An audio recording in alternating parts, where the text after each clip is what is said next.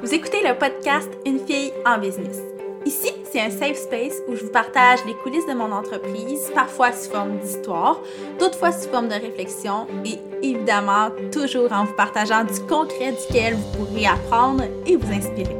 Je suis Mélissa Lévesque de l'agence marketing La Mallette et je suis super heureuse de venir discuter avec vous dans cet espace où la créativité, la stratégie et le plaisir cohabitent. Je publie cet épisode-là le 3 mars, donc la troisième journée du troisième mois de l'année.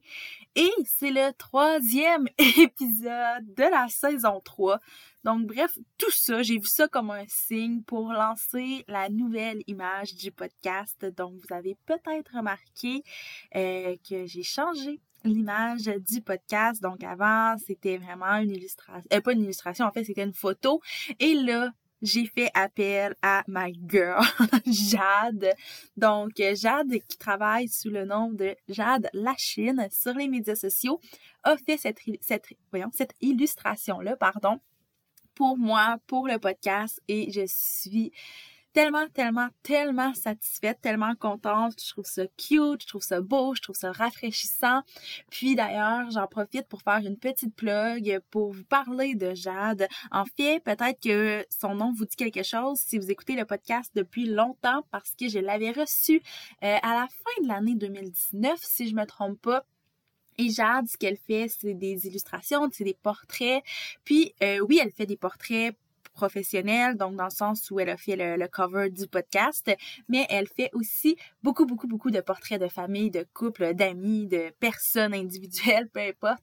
Donc, pour vrai, ça vaut vraiment la peine d'aller jeter un coup d'œil à son art et je vous dis ça vraiment parce que je le pense, je ne suis pas rémunérée pour vous en parler ou quoi que ce soit. J'avais juste vraiment envie de faire un petit, euh, un petit clin d'œil à Jade et la remercier pour le beau cover du podcast. Donc voilà, c'est fait. J'espère que vous allez aller voir euh, sur Instagram ce qu'elle fait. Et là, je vais entrer dans le vif du sujet de l'épisode d'aujourd'hui. C'est un sujet qui me tient vraiment à cœur parce que ça m'obsède un petit peu. Donc, je vais vous parler de s'inspirer sans plagier. Et quand je parle de plagiat, euh, ça se fait parfois de façon inconsciente. Puis c'est surtout ça, moi, qui, qui m'obsède parce que j'ai toujours eu une phobie de plagier inconsciemment le contenu de d'autres personnes parce qu'il faut savoir que par le passé, je consommais tellement, tellement, tellement, tellement de contenu dans différents domaines, sur différents sujets, que c'était quasiment impossible de me défaire de tout ce que je lisais, de tout ce que j'écoutais pour, après ça, laisser ma propre voix s'exprimer. Donc, euh, je pense que ma petite phobie vient de là et aussi du fait que c'est arrivé à plusieurs reprises que j'ai été plagiée. Euh, rien d'alarmant, rien de grave, rien de gros. Par contre, à chaque fois que j'ai remarqué qu'on plagiait euh, quelque chose que j'avais fait, ça m'a toujours fait un petit pincement au cœur parce que je me disais, OK, j'ai rien inventé, euh, mais des fois, il y a des trucs que c'est tellement évident que c'est plagié que je me dis, bah, tu sais, t'aurais pu faire un effort, puis essayer de juste prendre un autre angle, de ne pas utiliser mes mots, tout simplement. Donc, bref, moi, ça me fait toujours un petit pincement au cœur quand on me plagie et j'ai une phobie de plagier les autres. Donc, euh, moi, avec le temps, je me suis développé quelques trucs, en fait, deux trucs principaux dont je veux vous parler aujourd'hui. Puis j'espère qu'ils vont, euh, vont vous, vont résonner pour vous parce que c'est des trucs qui s'appliquent absolument à tout le monde, euh, que vous soyez entrepreneur, que vous soyez influenceur, peu importe le type de business que vous avez, peu importe le type de contenu que vous faites sur le web. Je pense qu'on est, il y a personne qui est à l'abri de ça, mais en utilisant ces deux technique-là, c'est sûr que ça va venir aider. Puis d'ailleurs, euh, je veux juste mentionner que certaines personnes se croient à l'abri de ça. Et justement, si vous croyez à l'abri de ça, c'est peut-être une raison de plus d'écouter le podcast. Je vous dis pas que vous avez plus de chances de plagier, mais ça va vous faire comprendre à quel point notre cerveau des réflexes qui parfois sont super bons, mais parfois euh, peuvent nous nuire et justement nous amener à plagier sans même qu'on s'en rende compte, sans même qu'on ait des mauvaises intentions. Donc, je vais me lancer avec la première technique qui pour moi est la technique majeure, c'est ce qui me permet de vraiment éviter cette problématique-là, puis c'est de tout simplement pas regarder ce qui se fait ailleurs.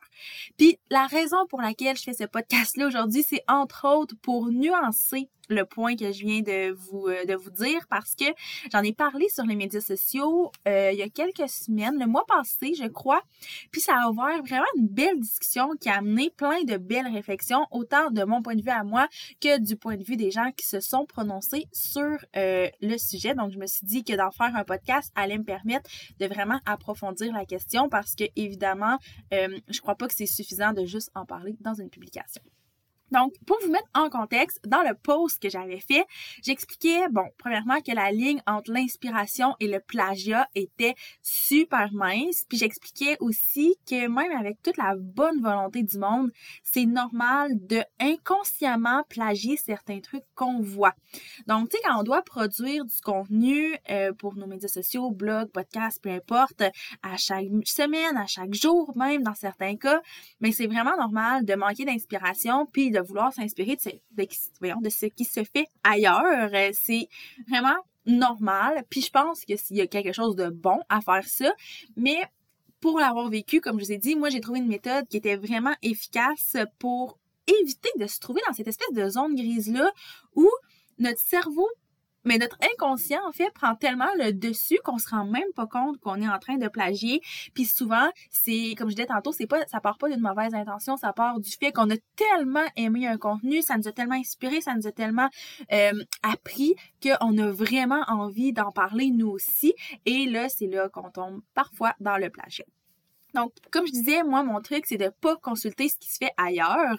Par contre, euh, je suis pas une autruche, je ne me mets pas la tête dans le sable.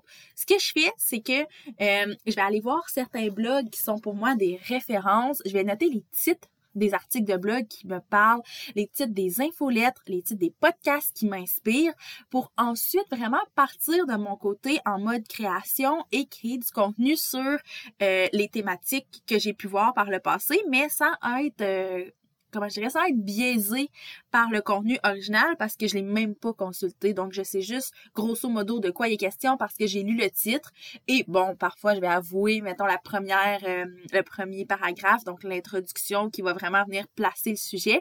Mais je vais pas rentrer dans les détails quand je vais faire mes lectures ou quand je vais écouter un podcast pour vraiment rester un peu comme vierge de tout ça et pas tomber dans le oh mon dieu, ça m'inspire tellement, je vais inconsciemment reproduire exactement ça.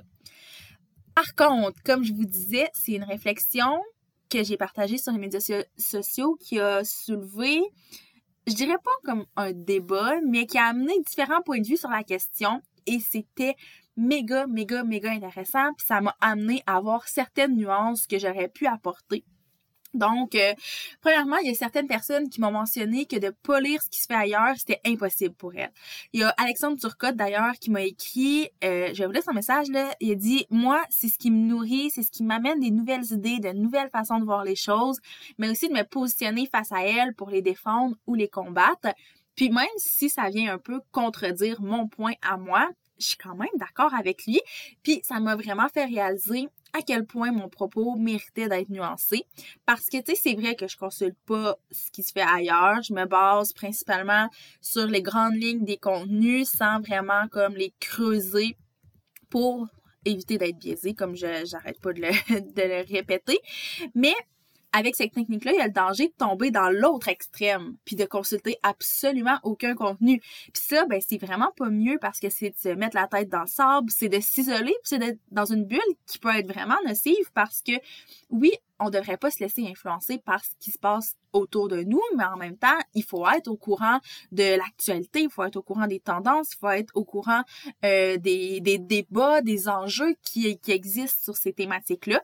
Donc, pour moi, ce qui fonctionne, c'est ça s'est fait un peu, euh, ben j'allais dire naturellement, ça a été quand même un gros travail, mais maintenant ça se fait naturellement dans mon cerveau, c'est de faire la différence entre le contenu que je consomme pour m'inspirer versus le contenu que je consomme pour m'éduquer.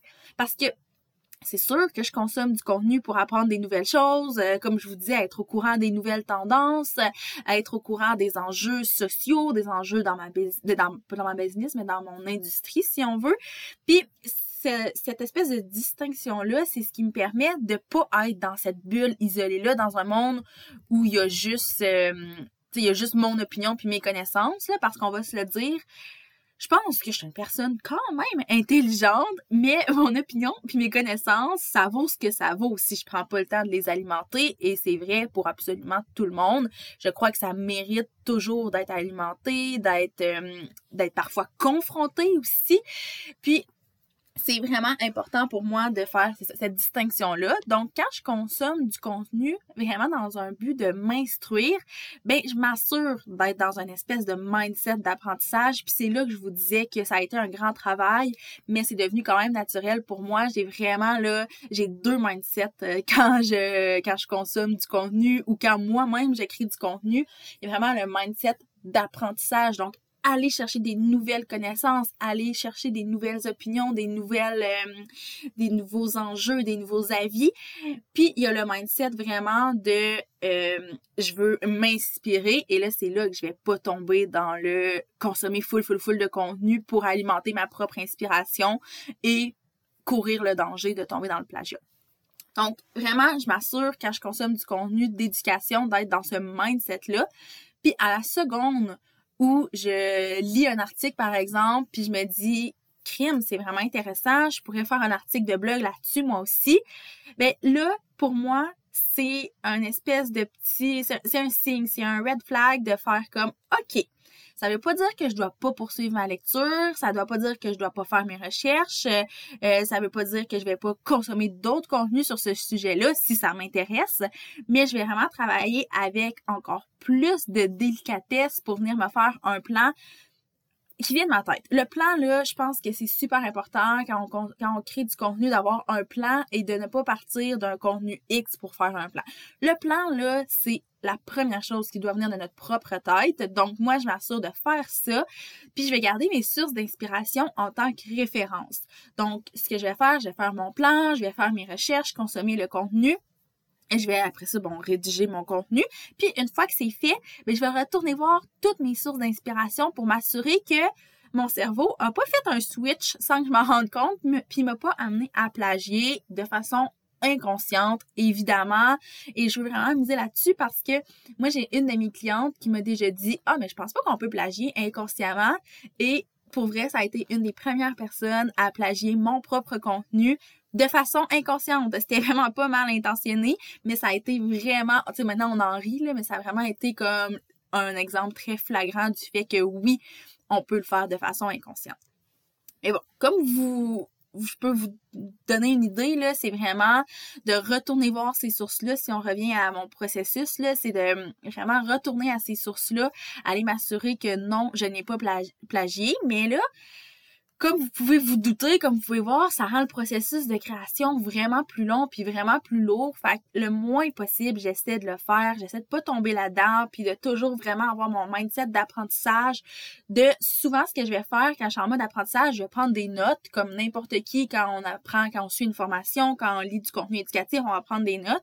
Et moi, je m'assure de toujours, toujours, toujours prendre des notes dans mes propres mots. Ça aussi, c'est un autre, euh, peut-être un autre truc par rapport à ça parce que souvent, je sais pas pour vous là, mais moi quand j'étais à l'université, euh, j'étais dans un cours, ben je notais exactement les mots du prof, je notais ce qui était écrit sur ses diapos, je notais ce qu'il disait euh, de façon orale.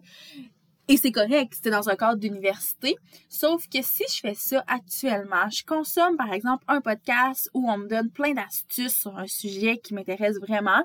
Et si je note exactement les mots, puis qu'après ça, j'ai envie d'en faire un, un, podcast ou un blog moi aussi, ben, j'ai avoir peut-être le réflexe d'utiliser ces mêmes mots-là. Alors que si j'écoute, puis c'est sûr que ça rend le processus d'apprentissage un peu plus long, mais je pense que ça vaut la peine.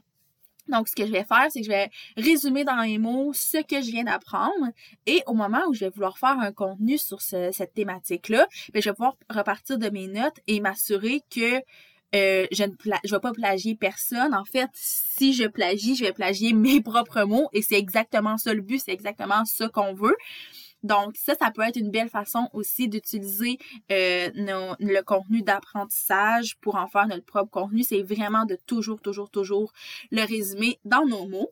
Et j'ajouterais à ça que pour ma part, et ça devrait être votre cas aussi, là, quand on crée du contenu, on ne devrait pas s'inspirer des autres. Les autres devraient nous servir d'inspiration pour mettre en application certains concepts dans nos vies.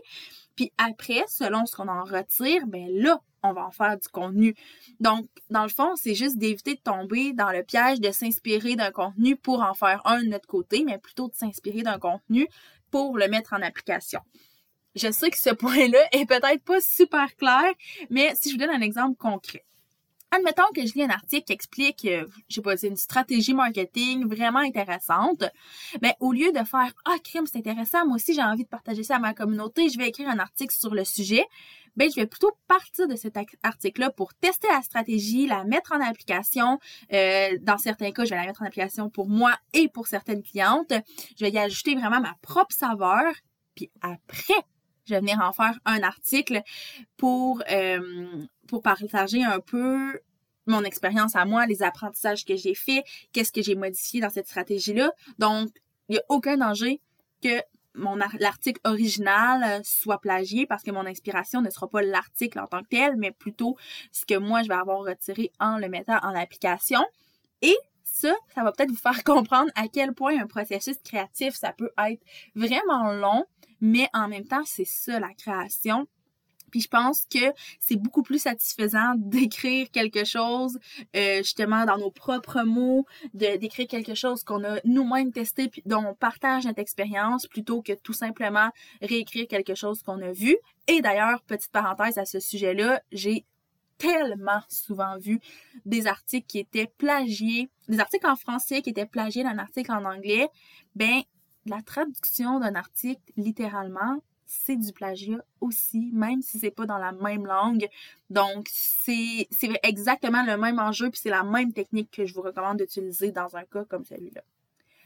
Ensuite, la deuxième technique dont j'avais envie de vous parler, c'est pas une, technique qui est infaillible non plus, mais c'est de s'inspirer des gens ou d'entreprises qui sont pas du tout dans notre industrie, puis d'adapter certaines idées, certains concepts à notre réalité à nous.